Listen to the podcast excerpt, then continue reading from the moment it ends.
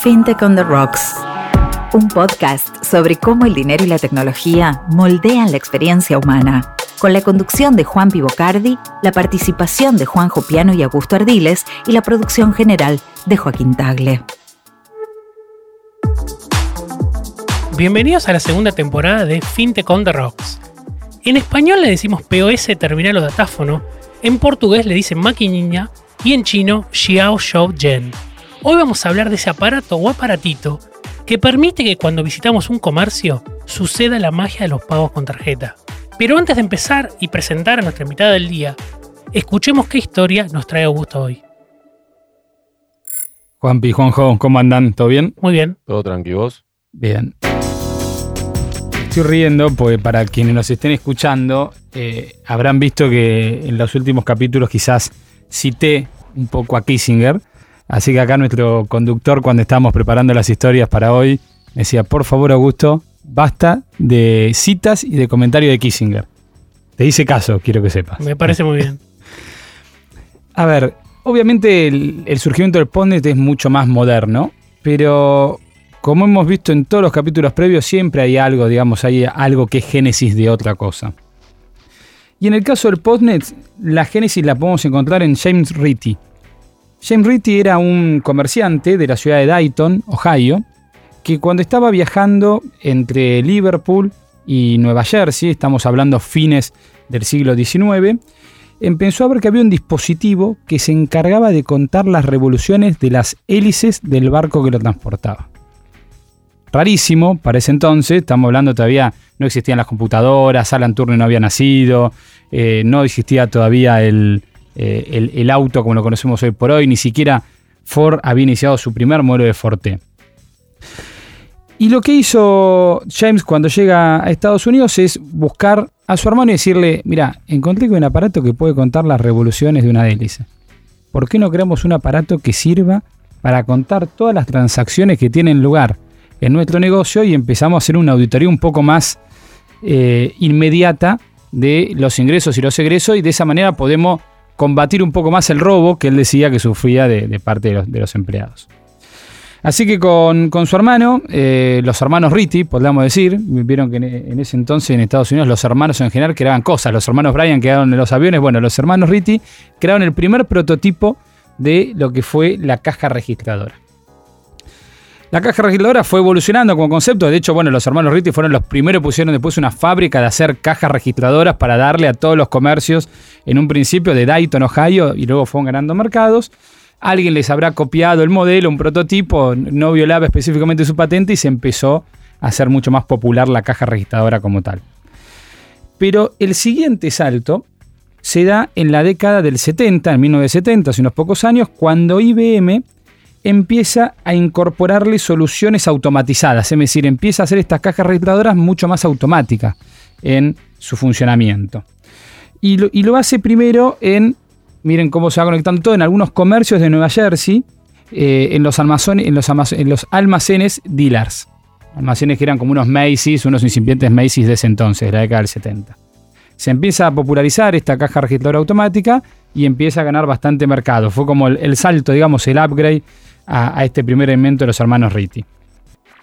Pero quizás uno de los saltos más significativos al momento de pagar los vamos a encontrar de la mano de Martin Goodwin y de Bob Henry, que en 1992 crean el primer punto de venta con un software común que, corría sobre Windows. Eh, lo que hacía básicamente este punto de venta, este point of sales, básicamente era poder recibir transacciones de tarjetas de crédito, que antes se pasaban muchas veces como si fueran, eh, me sale el ruido y como no tenemos video no lo puedo, no, me están viendo que nos escuchan, pero era como un trash trash que te escaneaban la tarjeta y directamente vos tenías que firmarlo, una cosa totalmente arcaica. De hecho, en Argentina eso estuvo vigente hasta... Eh, hasta hace no tanto. Hasta hace no tanto, hasta casi finales de, del 90. Eh, los hermanos, eh, perdón, no los hermanos, Godwin y, Henry lo que hacen es crear este primer prototipo de Point of Sale que después se hace muy popular gracias a la empresa First Data. Es de esos casos en donde eh, el invento termina reemplazando al producto, digamos, no sea Postnet. En realidad era, era, el aparato que hacía First Data, pero el, el genérico sería Post, digamos, ¿no? Point of Sale. Pero se ha popularizado internacionalmente con el nombre de Postnet. Básicamente es como el refresco Coca, eh, sería lo que hace Coca-Cola, lo que hace Pepsi, pero bueno, Coca-Cola es lo que todos quizás conocemos en, el inconsciente. Entonces, todo esto me, lleva a pensar, Juanpi, de el postnet fue muy revolucionario en su momento. Marcó eh, una era claramente, arrancó siendo una caja registradora, desde mi interpretación por lo menos, se automatizó luego, logró incorporar las tarjetas de crédito se habían creado en, el año 1948, bueno, y tienen un desarrollo eh, mucho mayor los años siguientes. Pero creo que ahora estamos de vuelta en esos momentos de la historia, eh, quizás bisagras, ¿no? Donde va a haber de vuelta un cambio. Y, y mi pregunta es, ¿cuál va a ser el upgrade del Postnet? ¿Hacia dónde va a evolucionar? Para responder a esta pregunta, recibimos a una mujer que está liderando la revolución del punto de venta en América Latina. Virginia Folgueiro, CEO y co-founder de Menta, gracias por estar acá. Muchas gracias a ustedes por recibirme y muy interesante la historia, no la conocía tanto en detalle, así que me la voy a llevar para contarla. gracias. Ya valió la pena venir, ¿no? ya, ya, valió totalmente la pena, gracias. Y, arranco con una pregunta siguiendo al interrogante de Augusto. ¿El POS o Postnet se va a morir o está más vivo que nunca? Es una buena pregunta, eh, atada a una muy buena historia y es algo que va a seguir eh, durante mucho tiempo porque hoy la única manera de aceptar todos los medios de pago en el punto de venta es mediante el POS. es el único elemento que permite capturar tanto tarjeta de crédito, débito, billeteras virtuales, Hoy en día no hay otra solución para poder hacerlo, entonces es algo que va a seguir durante mucho tiempo. Antes de hablar un poco más sobre el POS y sobre lo que están haciendo en Menta, que un poco es lo que queremos conocer hoy, te voy a llevar un poco más atrás a tu, tu experiencia en Google y lo quiero vincular con, tu presente.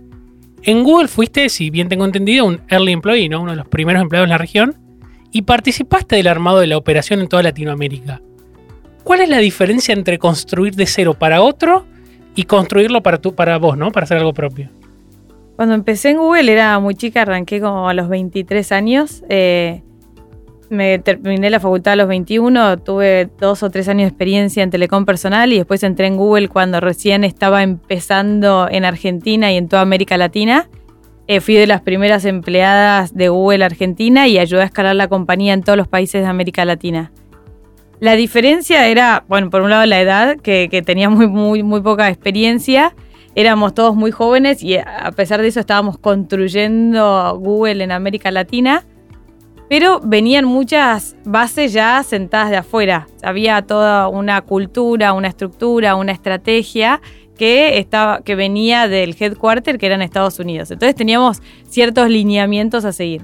Eso me ayudó a aprender de una compañía de tecnología eh, que fue creciendo muchísimo, fue evolucionando y, con una también, y se fue estructurando y fue generando procesos que hacían que toda la operación sea más eficiente y que pueda crecer de forma eficiente.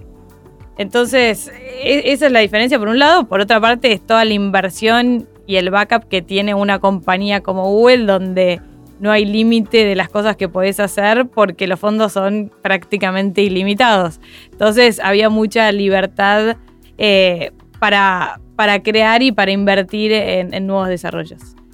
En una startup que recién eh, arranca, primero hay que salir a buscar inversión. O sea, nosotros cuando, cuando tuvimos la idea de Menta, de construir Menta, dijimos, bueno, lo primero es buscar inversión para armar un equipo y para eso empezar a buscar inversores y eso es algo que no lo había vivido antes en Google. Entonces fueron varias cosas de buscar inversión, armar el equipo, definir la cultura, definir la estrategia. Fue armar muchas cosas que, si bien en Google arrancamos en Latinoamérica desde cero, venían lineamientos de afuera. ¿Y, ¿Y qué te aportó Google a tu carrera que hoy puedas reconocer como, viste que uno dice, esta empresa es escuela, esta que, a, vos qué te dejó, supongo que miles de herramientas, o sea, más allá de las frutas que había en la cocina y de que en ese momento las oficinas de Google eran como lo más loco que había, ¿qué te dejó hoy como herramientas profesionales para, para los, que nos escuchan, los jóvenes que están buscando laburo y que están con sus veintipico y, que dicen, che, ¿dónde trabajo? ¿Cómo te marcó eso, no? O sea, supongo que te dejó eh, el ADN marcado para tu futuro y para tu presente hoy como emprendedora, ¿no? Sí, em, estando en Google aprendí varias cosas desde procesos que hoy estamos implementando en Menta. Trajimos muchas mejores prácticas de Google desde el seteo de objetivos hasta cómo se arman los equipos y muchísimas la cultura, muchas cosas que hoy estamos aplicando de eso en, eh, en Menta, pues estuve en Google durante ocho años, estuve también en Google Irlanda, entonces viví bien la cultura en distintas partes del mundo. ¿Viviste en Irlanda? Sí. Estuve viviendo en Irlanda un tiempo, que es el headquarter de Europa, entonces también fue muy interesante aprender de ese mercado. Y mm, entonces, por un lado, toda la estructura, ¿no? Eh, por otra parte, la gente, el equipo. No había nadie en Google que no me desafíe, que, rescataba a alguien de esa persona. Eran todas personas brillantes y de las cuales aprendía constantemente. Entonces ahí también vi la importancia de generar un buen equipo con personas que nos motiven y nos desafíen a crecer y a no quedarnos estancados. Em, y, después la posibilidad de, de que te da la tecnología de generar una solución escalable que pueda tener impacto eh, en todo el mundo. Entonces, eso es lo que traslado también a Menta, desde una solución tecnológica, cómo poder impactar en toda América Latina y, también en el resto del mundo. Y para que la audiencia no, se, empiece a familiarizar más, ¿qué es Menta? Menta, en Menta lo que hacemos es ayudar a las compañías a ofrecer su propia solución de cobros y otros servicios financieros de forma simple y rápida sin tener que hacer un desarrollo tecnológico in-house. Por ejemplo, una empresa de consumo masivo que vende bebidas a kioscos, supermercados y demás comercios, con Menta puede ofrecer su propio dispositivo de cobro y ahora lo atamos al POS. Eh, es así como las compañías como que venden, por ejemplo, que venden bebidas, pueden ofrecer su propio dispositivo de cobro a toda su red de comercios, a los que le venden sus productos, y eh, ellos definen, se vuelven los dueños de ese negocio de pagos donde ellos definen todo, qué comisión cobrar, qué plazo de acreditación dar, qué otros beneficios adicionales darles en función a las necesidades y a la realidad de su red de comercios. De esa forma permiten que todos los comercios puedan aceptar todos los medios de pago eh, y crezcan en ventas y, y reciban una solución que se adapte a sus necesidades.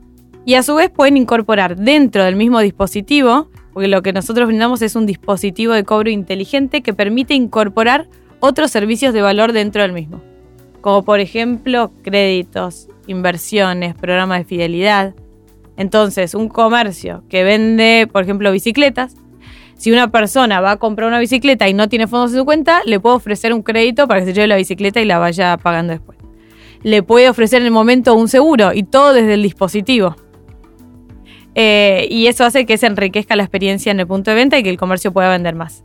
¿Qué gana la compañía eh, que ofrece este dispositivo de cobro a todos sus comercios, gana una nueva fuente de ingresos, porque tiene una, cobra una comisión por cada transacción, recibe todo el flujo de fondos de todas las ventas de los comercios y accede a toda la información transaccional de esos comercios. Sabe cuánto venden los comercios de sus productos de la competencia y puede vender más productos, brindarles otros servicios financieros en función a esto y ser mucho más eficientes en la distribución tiene muchísimos beneficios que hace que aumenten sus ingresos. Cuando hablas de la compañía, te referís a la empresa que, mejor dicho, no a ustedes, sino a la empresa que adquiere los postnes para darlo a demás empresas o a demás negocios como solución, ¿no? Exacto, a la compañía como una, puede ser una compañía de consumo masivo, una, un banco, una fintech, una plataforma tecnológica que brinda productos o servicios a sus comercios. Entonces me refiero a que esa compañía embebe integra servicios financieros como una solución de cobro para todos sus comercios y recibe todos esos beneficios. Más ingresos, acceso a más información y todo el flujo de fondos de las ventas. O sea, es como que eh, abren el juego a nuevos adquirientes, ¿no? Para que eh, suban a su propia red sin ningún desarrollo propio, sino utilizando la marca blanca, eh, la tecnología y, la marca blanca que ofrecen, a su propio modelo, ¿no? O sea, una vez más, esto lo venimos hablando acá en, el ciclo de charlas, vemos cómo se está comoditizando las finanzas y van entrando a los negocios tradicionales. O sea, una empresa que no tenía un negocio financiero, ahora lo puede obtener como un intermediario en un medio de pago. Totalmente. Estas compañías son quienes ya tienen estas compañías como bancos, fintech, ¿no? Empresa de consumo masivo, como dijimos recién, son las que ya tienen una relación construida hace muchos años con todos los comercios. Conocen sus necesidades, ganaron la confianza de esos comercios y tienen todos los canales para llegar a ellos. Son los únicos que pueden llegar al comercio más escondido del planeta porque los visitan o les tienen que entregar mercadería. Entonces, ¿qué mejor forma de monetizar esos comercios? De fidelizarlos y de retenerlos que ofreciéndoles todos los servicios financieros que los comercios necesitan para crecer. Y ahí, como decías recién, muchas de estas empresas a las cuales le ofrecen este modelo son empresas que me gustaría decir vienen del mundo más tradicional, ¿no? Muchas de ellas. ¿Cómo es esa primera conversación cuando le decís a un retailer o a un distribuidor de bebidas, vos tenés que ser una fintech? Que las compañías ya lo están pidiendo, ya lo están viendo. Todas las compañías se quieren transformar en fintech y capitalizar toda esa red de usuarios, ya sean consumidores finales o comercios, que vienen construyendo una revolución hace muchísimo tiempo. Entonces, nosotros ni siquiera tenemos que salir a vender o ofrecer esto porque estamos recibiendo una gran demanda del mercado, porque todas las compañías se quieren transformar en fintech y se estima que más del 50% de los ingresos de estas compañías van a venir al proveer servicios financieros. Y eh, por lo que tengo entendido, ustedes ya están operativos en Argentina, México y Colombia. Exacto, estamos en Argentina, México y Colombia. ¿Alguno más? Por ahora esos tres países. Es el, kit, el kit de iniciación de Latinoamérica, ¿no? es el, típico. De América Latina hispanohablante, sacando Brasil, que es como otro, un monstruo, eh, son los países principales de la TAM. Bien. ¿Y qué diferencias y similitudes encontraste entre los tres mercados que sean como muy relevantes? O que te haya sorprendido, o alguna característica que te haya sorprendido de estos mercados. Eh, similitudes todas las burocracias que hay en el sistema financiero. O sea, tener que construir una solución de cobros in-house es imposible para cualquier compañía, porque implica contratar a un ejército de desarrolladores, pasar por largos procesos regulatorios de homologación que son complejos además y muy difíciles de llevar a cabo y te encontrás del otro lado con jugadores que están en el mercado hace muchísimos años y tienen procesos ineficientes, lentos, burocráticos, que hacen muy difícil poder avanzar. Em, implica también desarrollarlo in-house, te puede llevar más de tres años a cualquier compañía, una inversión altísima y lo desenfoca completamente de su core business. Entonces, ninguna compañía puede hacerlo eh, y sería muy ineficiente si cada compañía lo desarrolla in-house. Esto es por esto que desde Menta solucionamos todas estas fricciones y es lo que estamos haciendo en estos tres países eh, para que las compañías con una, una simple integración en menos de un mes puedan estar ofreciendo su propia solución de cobros y otros servicios financieros en todos los países de la TAM. Hace poco Carrefour eh, sacó una, tarjeta y hay muchas quejas de usuarios porque dicen que es muy difícil eh, poder darse de alta, la interacción y demás. Algunos son muy graciosos los comentarios. Ustedes dedíquense a vender fideos directamente. Pero el, punto es, ¿cómo ha sido la experiencia de ustedes al momento de interactuar con estas grandes compañías, digamos, que se dedican, su core business es otra cosa? ¿Cómo, cómo es la llegada de Menta? ¿Qué, qué recepción, qué, eh, si querés, facilidades encontrás en la adaptación de esto y qué complejidades? Compañías grandes tienen procesos también más burocráticos para tomar la decisión e implementar una solución. Entonces, eh, si querés, la dificultad es pasar por todos esos procesos eh, largos y complejos de, análisis que tienen estas grandes compañías. Pero nosotros lo que hacemos es brindar una solución plug and play. Es decir, que la compañía no tenga que hacer ningún esfuerzo para empezar a brindar sus servicios financieros. Nosotros le brindamos la solución completa de punta a punta que inclusive desde la atención al cliente le solucionamos todos los problemas, le hacemos la distribución de los dispositivos, hacemos el procesamiento de cobro desde el onboarding hasta la prevención de fraude y todo lo que está en el medio. Entonces estas compañías ni siquiera se tienen que preocupar por conocer eh, la funcionalidad de cobros, sino que justamente lo que hacen es poder incorporar este nuevo servicio a sus clientes, nosotros les resolvemos todo por detrás y ellos reciben ingresos y crecen su negocio. Y ahí hay algún servicio que veas que podés sumar a nivel consultoría? Porque está buenísimo cuando me dejaste la Ferrari y me la, dejaste andando todo, pero hay que saber usarla, ¿o no? Hay todo un tema de, eh, supongo, ¿no? Conocimiento humano y de capacitación que supongo que estarán viendo o que, o que habrán eh, ideado ustedes para acompañar a estas empresas a convertirse en una fintech? O por ahí todavía es una etapa que no, no incursionaron, no sé, pregunta. Sí, nosotros los acompañamos en todo el proceso desde, desde, el principio para que conozcan bien de qué se trata la solución, pero nuestra solución lo que tiene también una de las particularidades y las características más importantes es la simplicidad. Para que las compañías no, no les resulte ni siquiera que tengan que leer un manual para entender cómo se utiliza la solución. Lo hacemos tan simple para que tanto la compañía como para el comercio final lo puedan empezar a usar de inmediato y, no tengan que pasar por un proceso largo de aprendizaje y de entender cómo funciona, sino que ya reciben la solución y entran a usarla de una vez. Justamente nuestra filosofía es esa, ni siquiera tener que armar manuales. Tenemos manuales que inclusive son muy simples y ni los tienen que leer porque la solución es tan fácil de utilizar que no tienen que pasar por ese proceso. Vamos a hablar ahora un poco sobre vos. Estuve haciendo una investigación en Menta, ¿no? Tengo algún que otro informante le pedí a alguien de tu equipo que me dijera algunas características sobre vos. Y me dijo que algo, algo que es muy vir es que no le tiene miedo a lo imposible, que al contrario, que suele estar convencida de que las cosas se pueden lograr y que lleva a toda la compañía a hacerlo. ¿Eso están así? Eh, yo creo que sí, que todo lo que uno quiere en la vida en general lo puede alcanzar si damos todo para eso. O sea, tenemos que estar con, si estamos convencidos en, en lo que queremos y hacemos todo nuestro esfuerzo y damos todo para alcanzarlo, lo podemos llegar. Nada, nada es imposible. creo que nada es imposible. Si realmente está nuestra esencia y es un deseo nuestro adentro lograr algo, lo podemos hacer. Obviamente le tenemos que dedicar tiempo, esfuerzo, eh, y nada es fácil, eh, nada viene regalado, pero, pero sí que todo se puede lograr y eso lo vemos en Menta. en Menta al principio teníamos una idea, una presentación malísima, ¿qué hago con esto? Y bueno, y ahí dijimos, empezamos a buscar inversión, fuimos a hablar con inversores de Estados Unidos solamente con eso. Y al principio nos costó un montón, nos decían que no, que más adelante cuando tengamos tracción.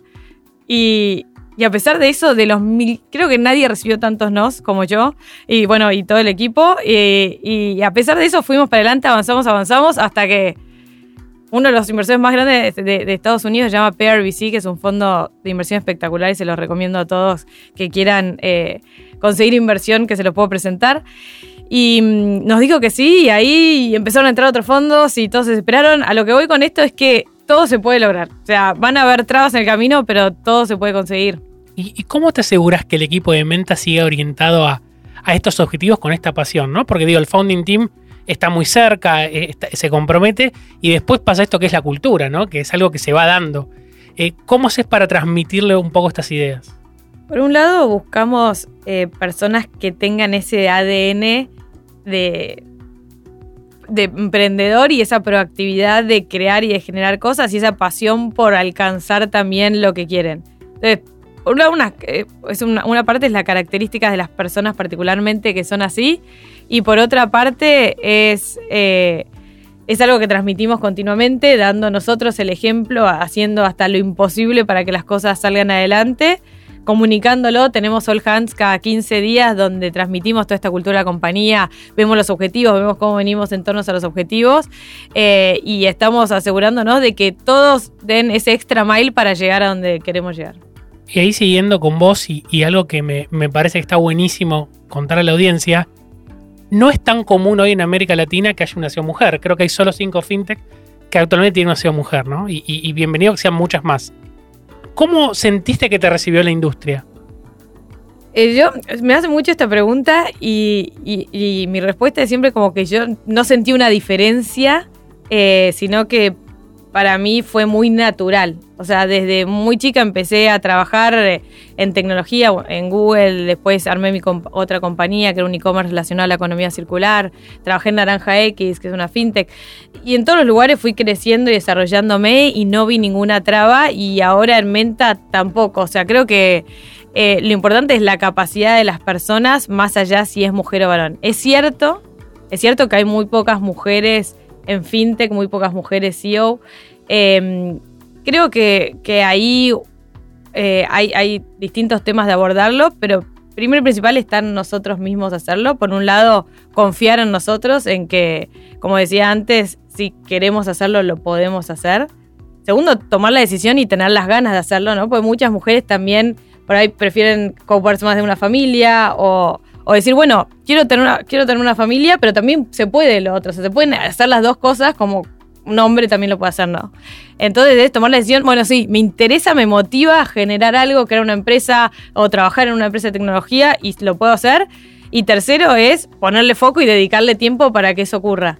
Eh, creo que está mucho en nosotras mismas y también después cuantas más mujeres haya en el ecosistema van a dar el ejemplo, vamos a dar el ejemplo para que otras también se animen y se lo puedan hacer.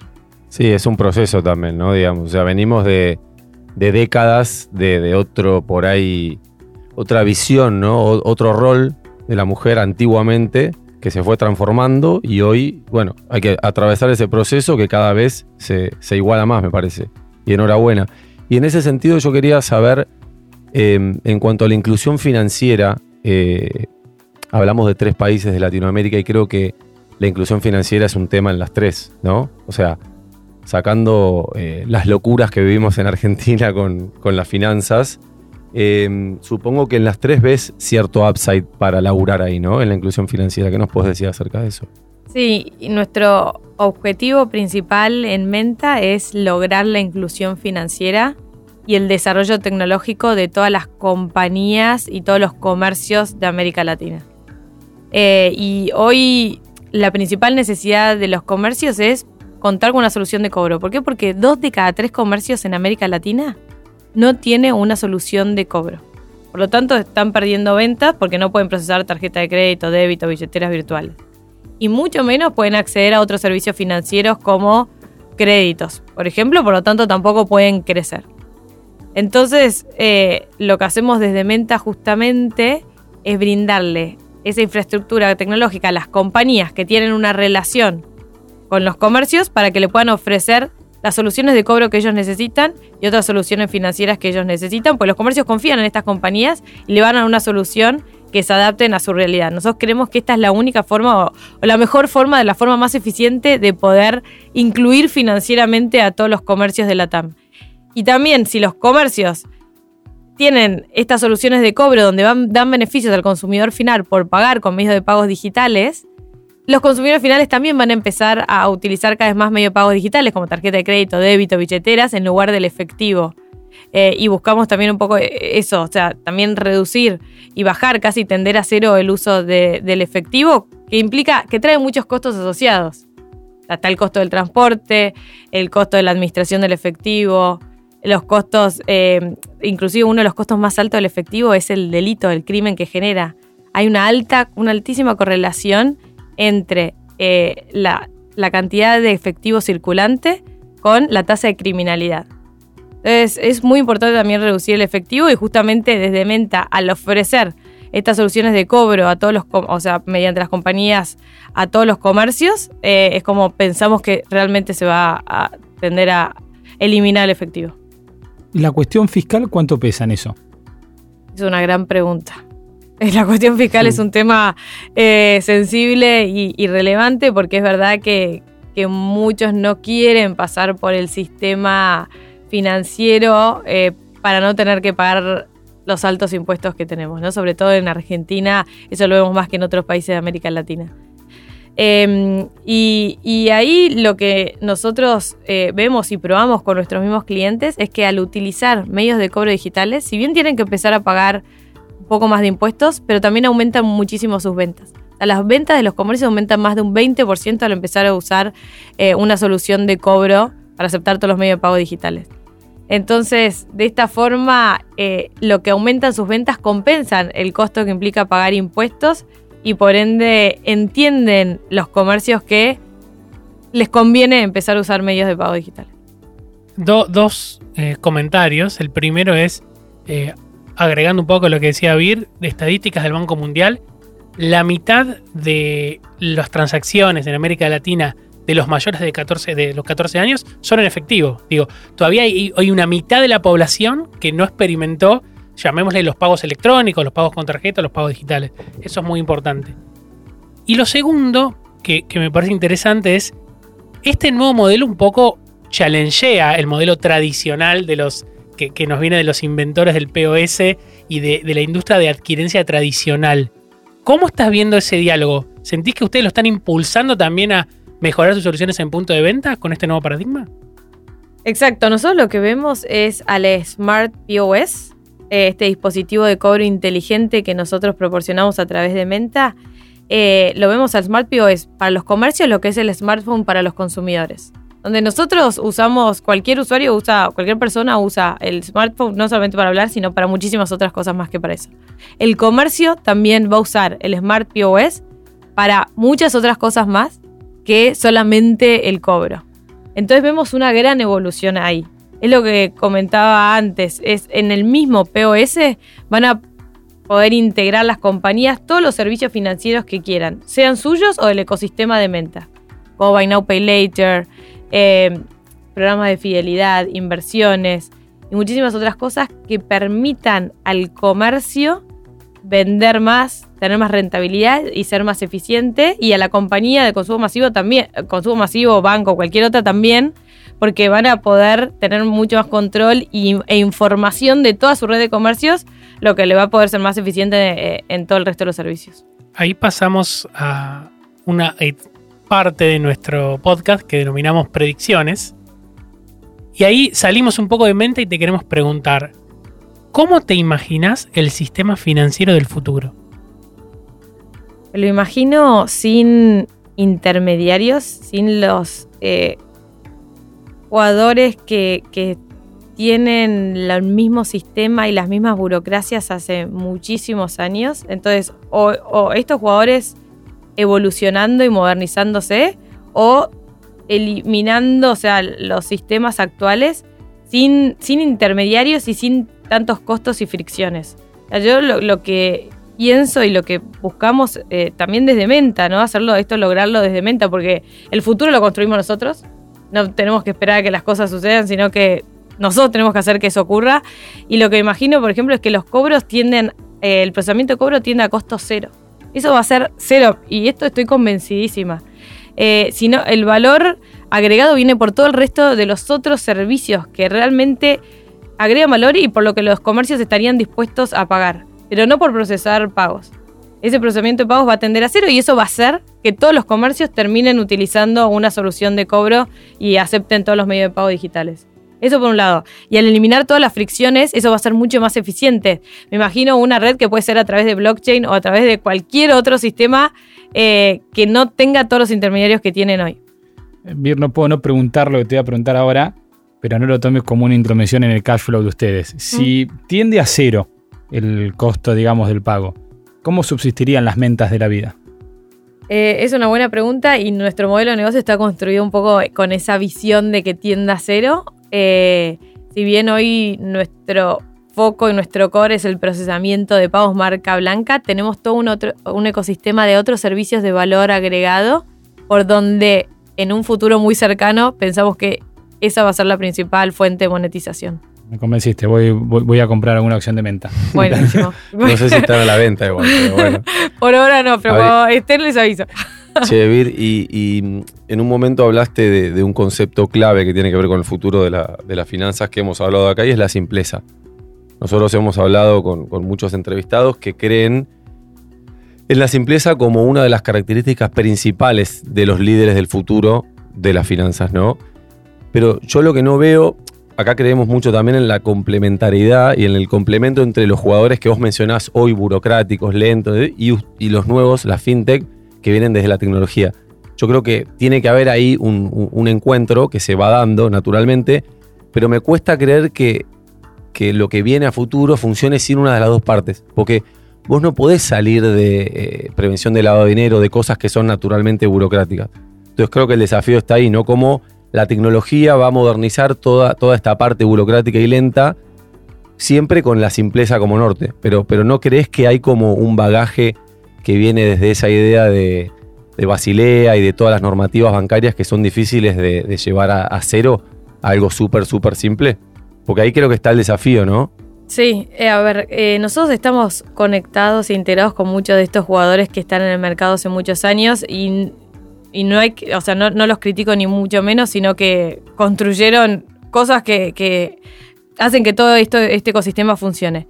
Eh, veo que, sí, eh, está buena esa integración entre las nuevas compañías tecnológicas y los jugadores que están en el mercado hace más tiempo. Eh, creo que se van a ir modernizando, flexibilizando y adaptando a las nuevas tecnologías eh, y que eso va a hacer que todos evolucionemos en conjunto. Creo que va a haber una, una evolución conjunta entre las nuevas compañías y las compañías que tienen más años en el mercado, en, donde las dos se potencian, ¿no? Porque una tiene mucho más experiencia, entonces aporta mucho más de esa experiencia, y la otra desde la tecnología, las nuevas tendencias, y esa conjunción va a hacer que todo evolucione. Mencionaste blockchain y yo no puedo dejar de preguntarlo, ¿viste? Cuando te dejan la pelota en el área, ¿no? Para cabecear es vinculado a blockchain, aceptación de criptomonedas en los comercios. ¿Estamos cerca? Eso estamos cerca, muy cerca. Durante este año vamos a estar aceptando también eh, cripto en todos los comercios. Upa. Bien. Tiró, una bomba ahí. Primicia ahí. Primicia. ¿Y cómo, te, cómo les pega esto con la resolución que sacó el Banco Central el jueves pasado? Eh, ¿Les complica esa operatoria? Viste que las PCP ahora no pueden vincular directamente servicios criptos dentro de su app, digamos. ¿No, ¿Les pega también a ustedes o...? No, porque podemos procesar los cobros sin estar vinculados directamente con la aplicación, sino que el procesamiento se puede hacer igual. O sea, la solución va a poder eh, recibir, digamos, eh, apps que operen con cripto, ¿sería Exacto. ¿Qué tecnologías crees que pueden ser disruptivas en el sistema financiero del futuro?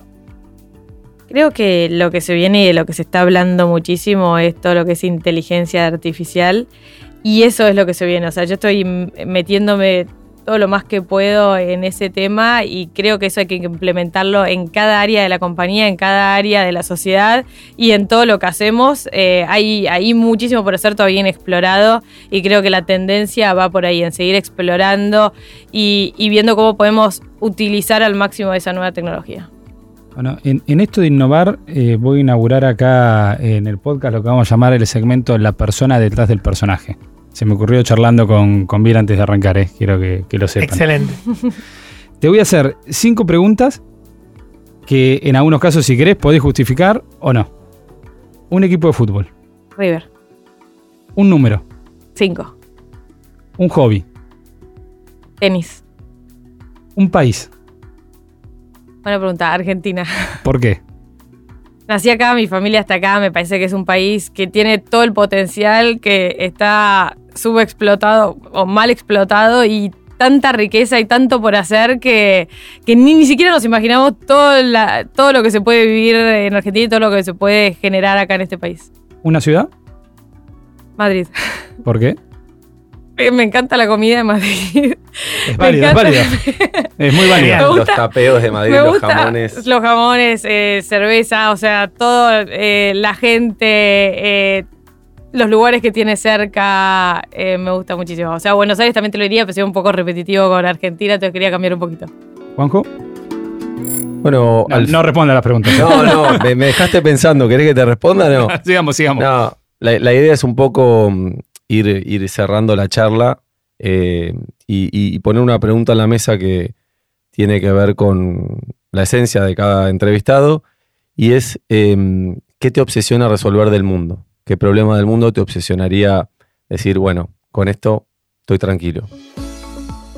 Que todas las personas tengamos las mismas posibilidades de, de crecer tanto personal como profesionalmente creo que, algo que siempre me preocupó desde chica es eh, por qué algunas personas tenían más oportunidades o nacían con más cosas que otras y cómo podemos hacer que todos, independientemente de la situación económica, tengan las mismas oportunidades de progresar. Nosotros lo, estamos haciendo desde Menta esto para el lado de los comercios eh, y creemos que enfocándonos en eso vamos a, en, ese segmento que hoy todavía no hay tantas soluciones para ese segmento particular. Es la forma de poder generar esas, esa igualdad de oportunidades del lado de los comercios. Eh, pero eso es lo que me motiva y lo que me mueve. Con esta reflexión final terminamos el episodio. Vir, muchas gracias por venir. Muchas gracias a ustedes, un placer. A toda la audiencia, los esperamos en el próximo episodio de FinTech on the Rocks. Muchas gracias. Gracias.